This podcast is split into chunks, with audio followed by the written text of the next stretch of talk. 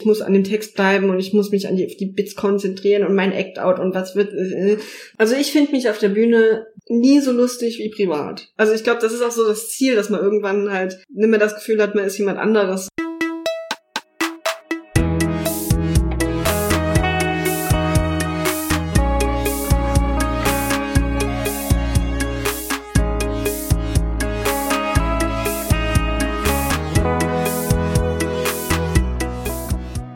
Was tun Comedians? Ganz banal gesagt, sie reden über irgendwas, über Themen aus der echten Welt oder nehmen Stammpunkte ein.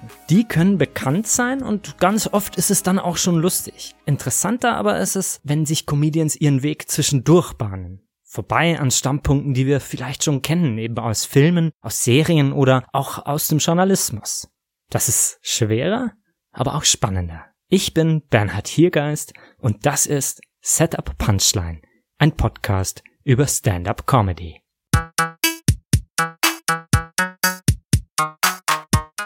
Im Podcast erklären uns Comedians eines ihrer Bits, also ein kurzes thematisches Segment an Witzen. Davon hören wir eine Live-Aufnahme und dann kommen die Comedians und erklären uns, was es mit der Nummer auf sich hat. Heute zu Gast Maya Stinnen. Maya wohnt in Berlin und macht seit etwa zwei Jahren Stand-up. Ursprünglich kommt sie aus dem Saarland und ich kenne jetzt schon mindestens drei Comedians aus dem Saarland. Das scheint echt ein günstiger Nährboden zu sein da. Maya studiert Sozialwissenschaften und früher war sie mal Pflegerin für behinderte Menschen. Darüber spricht sie auch auf der Bühne. Das Bit, das wir uns aber eingangs näher anschauen, ist ein anderes, nämlich eines über Feminismus, MeToo und verschiedene Haltungen, die man dazu einnehmen kann. Die Aufnahme stammt von Dezember 2019 bei Späti Comedy in Berlin. Jetzt viel Spaß mit Maya Stinnen. Ich bin 30 geworden. So richtig 30. Ich habe gedacht, mit 30 bin ich finanziell unabhängig und habe einen Lebenspartner. Nein. bin ich nicht. Ich wollte eigentlich Eierlikör und Missionarstellung bis ans Ende meiner Tage haben, aber das ist nicht so. Ansonsten ist mein Name ja Maya und äh, ich liebe meinen Körper. Hm. Das ist mein Maya-Tempel. Ja. Wenn ich mich ausziehe, fühlt man sich Gott ein bisschen näher. Und ich habe so mit 14 eine Jungfrau geopfert. Und ich bin einfach eine Trölf. Also, sind wir ehrlich, bleibt so. Ich will, dass es für immer so bleibt. Ich will mich für immer richtig geil fühlen. So für immer denken so, boah, geil. Wenn ich in den Spiegel gucke morgens. Und deswegen habe ich für mich entschieden, ich werde mich mit Frauen nicht mehr über meinen Körper unterhalten. Weil wir sind Bitches zueinander. So, ne? Ich gehe dann in das Gespräch rein und denke so, oh, ich habe Eierstöcke aus Stahl und Beine bis zum Himmel. Gehe in das Gespräch rein, werd so durchgebitcht, komm dann aus dem Gespräch raus und denk dann so, oh fuck, ich habe zu viel Zahnfleisch beim Lachen. Ah, und Wöchel. Kennt ihr Wöchel? Wisst ihr, was das ist? Ein Wöchel ist, wenn die Wade ohne Knöchel in den Fuß übergeht. Und da denke ich mir immer so, und das ist ein, dafür muss es wirklich ein Wort geben. So. Ich bin ja auch absolut dagegen, irgendwie, irgendwie so, so äh, so, so Leute nach ihrem Äußeren zu bewerten. So bin ich total dagegen. Es sei denn, es kommt ein Typ vorbei, den ich geil finde. Da denke ich dann so, Alter, hat er sich die Tussi, mit der er unterwegs ist, mal angeguckt? Wie kann er sie lieben? Die hatte Wöchel. Ich hasse die. Ja, wo habe ich das gelernt? Wo hat man das gelernt, sich so gegenseitig so fertig zu machen? Und ich weiß es, in der Schule hat man das gelernt. So Mathe egal, aber in der Pause mit anderen Freundinnen, andere Freundinnen fertig machen, das war so, das war immer so unser Ding. Es gab immer eine, die war gerade dran. So, eine musste immer dran glauben, so kurz. Und ich habe irgendwie gedacht, so, okay, das wird jetzt besser, wenn ich an die Uni gehe, so, das wird dann viel besser hier und alles wird cool und alle freuen sich und alle sind total miteinander unterwegs und freundlich zueinander. Nein. Nein. Jetzt habe ich Angst, dass so eine Feministin um die Ecke kommt und mich mit so feministischer Literatur verprügelt und schreit, du bist mir nicht feministisch genug.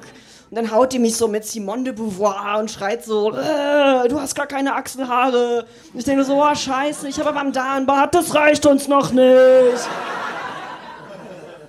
Dann prügelt sie mich so mit so mit der Literatur und bewirft mich gleichzeitig mit so Scheidenkettchen, bis ich blute. Und macht sich noch so Periodenblut ins Gesicht. Und wenn ich dann richtig fertig bin mit der Welt und gar nichts mehr kann, zerrt sie mich in so einen Raum und zwingt mich so Statement-Shirts zu tragen. So welche mit Avocados auf den Brüsten. So für die feministische Veganerin. Super. Wenn du an der Uni bist und dich mit dem Thema auch so auseinandersetzt, dann fragst du dich auch immer so über so die MeToo-Sache. Ne? Also, wo ist meine MeToo-Geschichte? Gibt's eine? Und ich guck so, wo ist meine MeToo-Geschichte? Und ich habe keine gefunden. Aber ich habe ganz viele so, ja, von mir aus Geschichten gefunden. Ja, wenn er schon mal da ist, jetzt ist er schon mal nackt. Komm schon. Ich bin einfach eine entspannte Feministin. So, ich verbrenne keine BHs, ich kaufe mir einfach gar keine.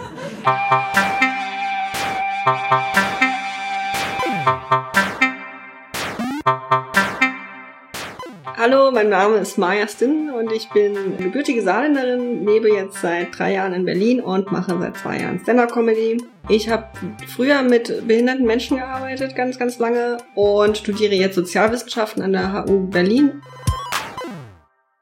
Es gibt so ganz viele Sachen mit Maya. Ach so, Ansagen, wo ich dann, wo dann irgendwer kommt mit irgendwelchen Azteken, die irgendwann äh, dem Genozid zur, zum Opfer gefallen sind und dann werde ich damit in Verbindung gebracht, weil mein Vater sich gedacht hat, Maya ist ein schöner Name. Also und dann dieses Gesinge über K von Karel Gott, das macht es halt ach leichter.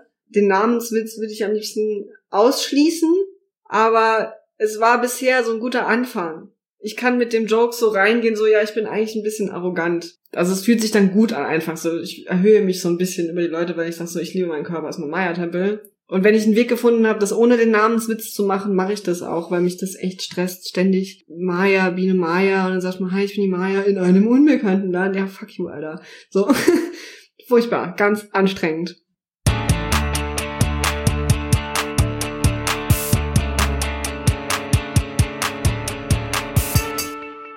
Ich hatte immer Lust auf Bühne, habe ich aber nie richtig getraut. Bin doch nur eine kleine Pflegerin, so, ne? In dem, in dem Gefühl war ich unterwegs und bin dann an die Uni gegangen und habe halt dann irgendwie erstmal gemerkt, so, boah, das kann ich alles machen, wenn ich Bock drauf habe, so. Ne? Also es gibt so viele Möglichkeiten, wie ich eines Tages mein Geld verdienen kann. Und war dann an der Uni ein Semester und dann habe ich irgendwann diese Bühnen entdeckt hier und gedacht, so, ja, okay, vielleicht bin ich keine Wissenschaftlerin, ich fühle mich nicht wie eine Pflegekraft so. Vielleicht bin ich einfach was dazwischen. Und habe dann Comedy für mich ausprobiert und dann hat sich das gut angefühlt einfach. Dann konnte ich nicht mehr aufhören. Der erste Auftritt, der war so gut, dass ich zehren konnte. Der war im Mad Monkey Room. Ich war drei Wochen aufgeregt, glaube ich. Also allein dieses, ich werde nach einem Auftritt fragen, hat mich so aufgeregt, dass ich nächtelang nicht geschlafen habe. Es waren richtig viele meiner Freunde da die danach aber alle erstaunt waren und gesagt haben so, du siehst ganz gut aus auf der Bühne. Dann ich so, aha, cool, dann mache ich das jetzt weiter. Und beim zweiten Mal war schon so, ah fuck, das habe ich falsch gesagt und das habe ich falsch gesagt und hier muss ich das noch ändern. Die nächsten paar Monate waren halt also eine absolute Katastrophe. Ne? Also wenn dieser erste Auftritt genauso eine Katastrophe gewesen wäre, hätte ich das wahrscheinlich gar nicht richtig angefangen so. Ich schreibe meine Texte immer aus. Ich spreche die dann nicht komplett nach und ich lerne die auch nicht komplett auswendig. Aber ich schreibe das immer komplett runter, was ich denke, und suche mir dann die Sachen raus, die mir gefallen und versuche dann immer so hinzukommen. Aber ich bin nicht gut darin, einfach nur meine Punchline aufzuschreiben und zu sagen, so, okay, das ist jetzt meine Punchline und ich komme jetzt einfach vom Sprechen her dorthin, sondern ich muss das aufschreiben, wie könnte ich es sagen, so als Möglichkeit, und dann kann ich mich dran orientieren, wenn ich mich vorbereite. Also ich finde mich auf der Bühne nie so lustig wie privat. Ich finde mich als Maya, als Person, unglaublich lustig. so. Und wenn ich auf der Bühne stehe, denke ich immer, okay, aber ich wäre jetzt gern die Person, die ich sonst bin. Also ich glaube, das ist auch so das Ziel, dass man irgendwann halt nicht mehr das Gefühl hat, man ist jemand anderes, sondern ich habe einfach das Gefühl, okay, ich muss an dem Text bleiben und ich muss mich an die, auf die Bits konzentrieren und mein Act-Out und was wird äh, so und das ich finde das furchtbar anstrengend. Mein Ziel ist es aber irgendwann, das loszuwerden, dass es anstrengend wird, sondern ich dann irgendwann sage so, okay, ich bin jetzt halt eine Person auf der Bühne und ich finde mich genauso lustig wie privat.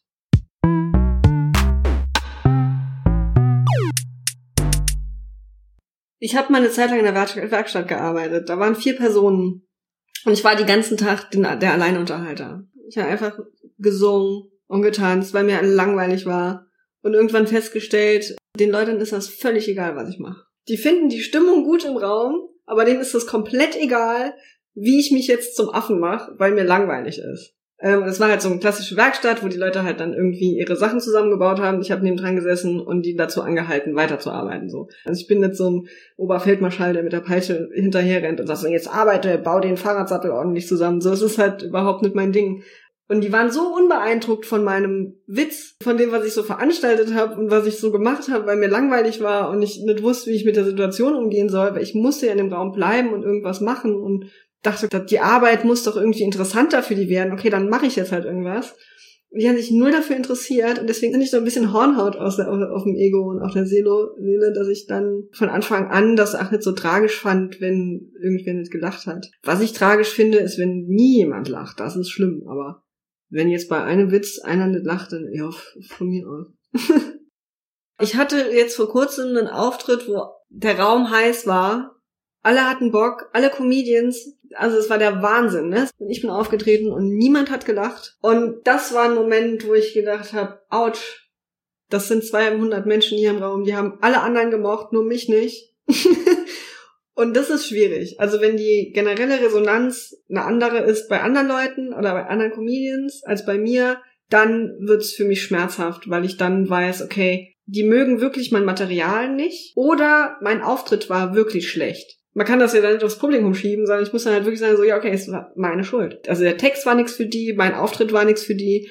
Das ist halt was, was wirklich verletzen kann. Also danach habe ich auch geweint und äh, war traurig. So.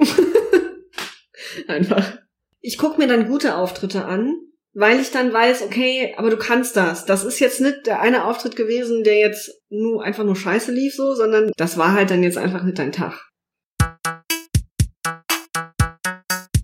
Der Satz, ich liebe meinen Körper, das ist ja ein Satz, den man eigentlich nie so krass hört von Frauen. Also niemand sagt das, oder? Also niemand sagt, ey, ich liebe meinen Körper. Niemand mag das. Und ich finde es so schade. Nur war mir das jetzt halt einfach wichtig zu sagen, so, okay, ich liebe meinen Körper. Aber wenn ich jemanden liebe, dann gibt es ja auch Sachen, die ich an dem nicht mag. Aber ich würde den jetzt trotzdem nicht entfernen oder jetzt den Partner so verändern, dass ich den dann mag, sondern ich muss es halt akzeptieren, dass ich Sachen nicht mag. Aber das ist so ein bisschen der Gedanke, dass ich halt damit leben muss und dass mir auch nichts besser anderes übrig bleibt, als ihn jetzt halt einfach zu mögen und damit zu arbeiten halt. Ich habe mit so ein paar Freundinnen zusammengehockt und die eine, war nicht eine Freundin, das war eine Bekannte, war so super körperfixiert. Ne? Also die hat dann nur das und das gegessen. Ich mache voll viel Sport und jetzt habe ich meine Hipster-Frühstücksbowl, die ich feier und fotografiere und alles gegen Zellulite. Und ich habe dann irgendwie gesagt, so, ja, nee, ich habe gar keine Zellulite. So. Und ich war überzeugt, dass ich keine, wirklich überzeugt, dass ich keine Zellulite habe. Also wirklich, ich war mir sicher, das ist nicht mein Problem. So. Dann hat sie irgendwie gesagt, so, ich glaub dir das nicht. Zeig mal her. Und dann habe ich meine Hose runtergezogen und habe meinen Arsch gezeigt. Und dann gesagt, so, nee, das ist keine Zellulite. Und dann macht sie zu mir, ja, aber drück's doch mal so zusammen. Ja, und dann habe ich gesagt, so, dann hat aber jeder Zellulite. Also selbst der, selbst der dürrste Mann auf dieser Welt. und ab dann habe ich mir Gedanken darüber gemacht. Und vorher hatte ich mir nie Gedanken über meinen Arsch gemacht. Ich fand ihn gut. Also, ja, ist cooler Arsch, nehme ich so. Kommt diese Frau und versaut mir das komplett mit einem fucking Satz. Und dann geht's ja weiter mit, okay, das hat mich so gestresst, weil vom Grund auf mag sich, glaube ich, jeder viel mehr, wie er eigentlich denkt. So, wenn man alles ausschaltet, was rundherum passiert, kann man sich eigentlich ziemlich gut leiden. Dieses ganze du bist zu fett oder dein zu dumm oder das, das sind ja alles Stimmen von außen im Endeffekt, die, die in deinem Hirn nachhallen und wo man dann denkt so, ja genau, das stimmt. Wobei das halt Quatsch ist. Diese Zellulite-Geschichte, die war halt ewig, also ich habe die eine Zeit lang auch genauso erzählt, wie sie passiert ist. Aber ich wollte eigentlich den Kern finden. Eigentlich lernt man sich gegenseitig fertig zu machen. Schon ganz früh in der Schule so, ne? Also für wen stress ich mich hier? Für andere Frauen oder für andere Männer? oder für mich selber? Also ich selber muss mich ja drüber stressen. Ich kann eh nichts daran ändern. Ich muss mit mir leben 24 Stunden am Tag. Für andere Frauen muss ich mich auch nicht stressen, weil die stressen mich selber schon so sehr, dass sie sich für mich überhaupt nicht mehr interessieren. Und mit Männern läuft's doch auch irgendwie. Also da muss ich mir noch jetzt keinen Stress machen, so. Andere Frauen werden da andere Probleme haben, aber ich selber hatte noch nie ein Problem damit, dass jemand gesagt hat, ah, mit dem wabbeligen Arsch äh, komm schon nicht jetzt hier ins Bett. So. Das ist ja noch nie passiert einfach.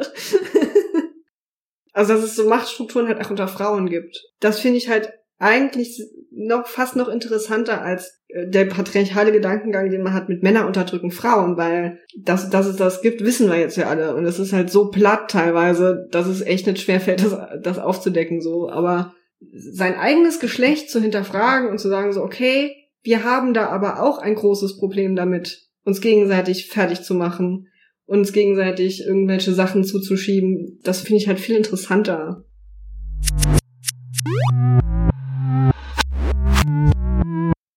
Ich habe das Talent, mit Menschen über sehr intime Dinge zu sprechen. Finde irgendeinen Punkt und dann erzählen die mir Sachen über sich. Dann erzählen die sowas wie, ja, ich mag mich eigentlich ganz gern, aber ich habe zu viel Zahnfleisch beim Lachen und, und deswegen lache ich halt nicht. Das heißt ja, ich zeige einen Teil von mir nicht, weil ich denke, der ist nicht ausreichend für die Außenwelt. Ja, das wird mir erzählt. So, ich, ich lache nicht so gern, weil ich habe zu viel Zahnfleisch beim Lachen, wo ich denke, ja, Alter.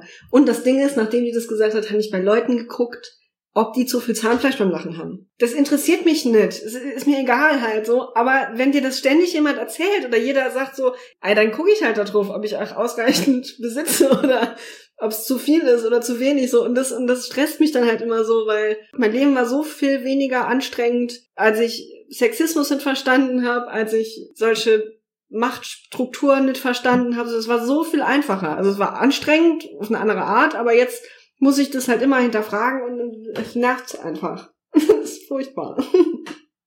Das war eine Bekannte, die das über sich gesagt hat. Ich habe halt Wöchel. Also ich habe zu. Sie wird auch so beschrieben dann, ne? Ah ja, es ist die Person mit den Wöcheln. Was halt echt assi ist. Weil es so unwichtig ist im Endeffekt. Wenn ein Typ drauf steht auf eine Frau mit Wöcheln, dann ist sie vielleicht cool. Dann hat sie vielleicht einen coolen Charakter so. Das schließt sich nicht aus.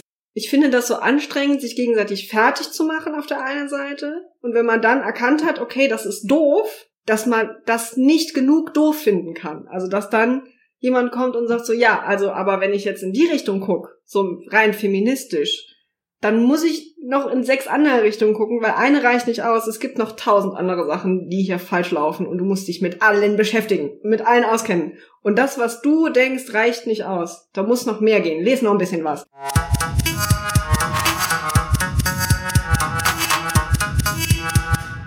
Das will ich eigentlich so ein bisschen damit ausdrücken. Also, dass, dass jeder das für sich entscheiden kann, wie er das auslebt einfach und dass es keine Standards geben sollte dafür. Also ich kann nicht sagen, okay, ich bin jetzt eine, eine Feministin, die ihre Statement-Shirts trägt und, und Männer hasst oder Männer als alter weißer Mann bezeichnet, das mache ich höchstens zum Spaß, aber nicht, weil ich das jetzt böse meine. Ich finde mich da drin nicht wieder und ich finde mich auch nicht drin wieder in so einem Tussi-Ding dass ich jetzt sage, okay, äh, ich muss jetzt gucken, dass ich richtig viel Sport mache, weil dann bin ich heiß und dann werde ich geliebt. Also das, ich finde mich in beidem nicht wieder. Und ich finde es aber auch schwer, was Eigenes so zu kreieren.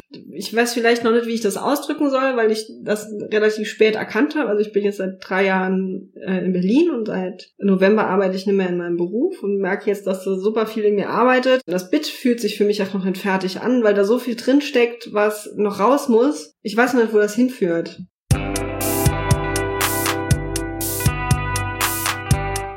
Das Bit ist entstanden, dass ich einen Artikel gelesen habe über die erste Frauenbewegung in 1969 irgendwo in Amerika. Keine Ahnung, ich kann mir keine Zahlen merken. Und da gab es einen Schönheitswettbewerb, wo Frauen reinkamen, die gegen diese Schönheitswettbewerbe äh, gestreikt haben und ein Schaf gekrönt haben als Schönheitskönigin. Was ich mega absurd fand. Und das war dann so, wo dann dieses Ding mit dem Basteln kam und wie absurd diese Aktionen sind, dass man sich halt so Periodenblut ins Gesicht schmiert und dass man so Scheidenkettchen bastelt und diese Statement-Shirts, die so absurd sind, weil es eigentlich, also warum muss ich das immer damit ausdrücken, dass ich jetzt irgendwas bastel, dass ich dagegen bin? das habe ich halt einfach nicht verstanden. Und wenn ich so ein wichtiges Thema wie, wie Feminismus habe, wo Frauen für einen Knast gegangen sind, dann kann ich doch kein fucking Kettchen basteln, renn mit deinem Geschlechtsteil um den Hals durch die Gegend und fühl dich jetzt ernst genommen. So, das funktioniert für mich einfach nicht. Das ist dann wieder so verdreht. Ne? Also ich will nicht ähm, sexualisiert werden, aber ich trage mein Geschlechtsteil um den Hals. Jeder, der das sieht, denkt sich ja, okay, Vagina. Ganz, das, die ganze Person ist eine Vagina. Sie hat so einen Hals hängen, sie hat ein T-Shirt an. Also kann ich über gar nichts anderes mit ihr reden. Das ist dann das Thema, was wir jetzt haben heute. Wir reden heute immer Vaginas, weil das scheinbar dein Thema.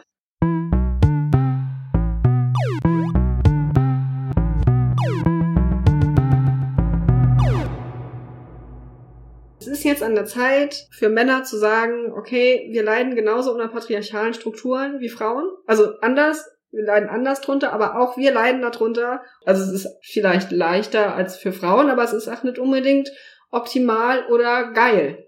Also, dass man nicht weinen darf, dass man zu seinen Gefühlen stehen darf, dass man früher arbeiten geht als die Frau, wenn man Kinder hat, obwohl man Zeit mit den Kindern verbringen will, weil die Gesellschaft dir sagt, so, du bist der Mann, du musst aber jetzt nach vier Tagen wieder arbeiten gehen, weil du musst Geld ins Haus bringen, so. Das ist vielleicht nicht genauso unfair wie Sexismus, aber es ist auch unfair. Und wenn ich Gleichberechtigung haben möchte und wenn ich will, dass das irgendwann funktioniert, dann müssen auch Männer sagen, dass Patriarchat oder patriarchale Strukturen, die immer noch uns alle beherrschen, finden wir scheiße, wir wollen genauso dagegen kämpfen, wie Frauen dagegen kämpfen. Wenn immer nur die eine Seite kämpft und die andere sagt so, ja, bei uns war es ja einfach leichter, kommt's ja zu nix. Also dann ist es ja, dann bleibt's ja stehen. Da gibt's nur die, werden nur die Probleme aufgezeigt und so, aber es gibt keine Lösungen. Und ich finde, langsam wird es Zeit für Lösungen.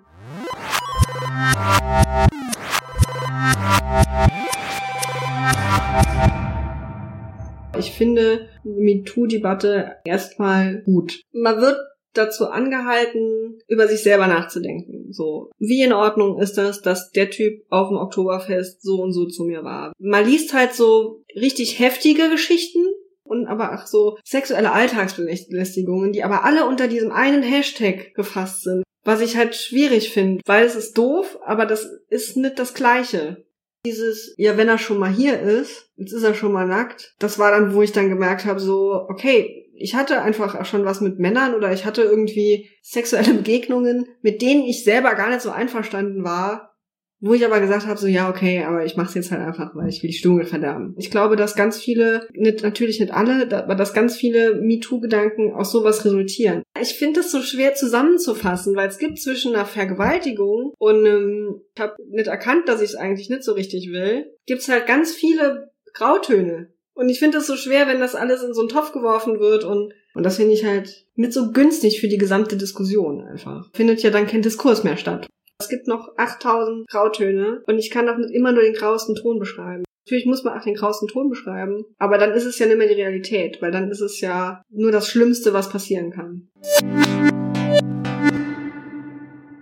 Ich finde Stand-up-Comedy nicht romantisch. Ich finde es super hart weil man sich in so eine Bewertungssituation begibt. Ich stelle mich auf die Bühne, ich schreibe Sachen und ich erzähle diese Sachen und andere Menschen bewerten mich in dem Moment, in dem ich auf der Bühne stehe. Und alle bewerten mich aber anders. Ich hatte immer Angst davor, bewertet zu werden. Ich fand das schwierig so. Ich hatte so, jetzt seit ich Comedy mache, wird mir das aber viel egaler, wie mich andere bewerten, weil ich weiß, okay, es ist subjektiv. Also es spielt keine Rolle, wie mich andere Leute bewerten, weil jeder macht sowieso anders und am Ende spielt nur die Rolle, wie ich mich selber bewerte. Und dass ich auch echt netter zu mir sein kann, weil ich ja keine schlechte Person bin. Und das ist das Schöne für mich.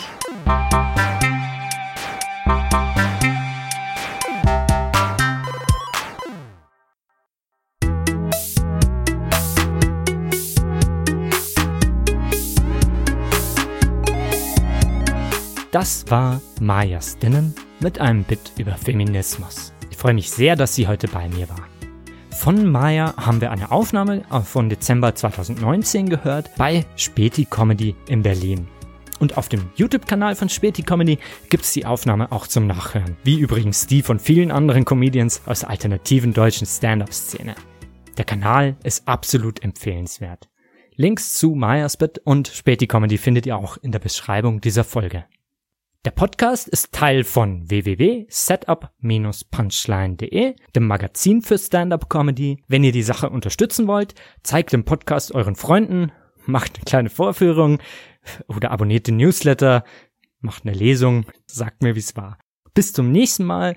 Mein Name ist Bernhard Hiergeist und das war Setup Punchline, ein Podcast über Stand-up Comedy.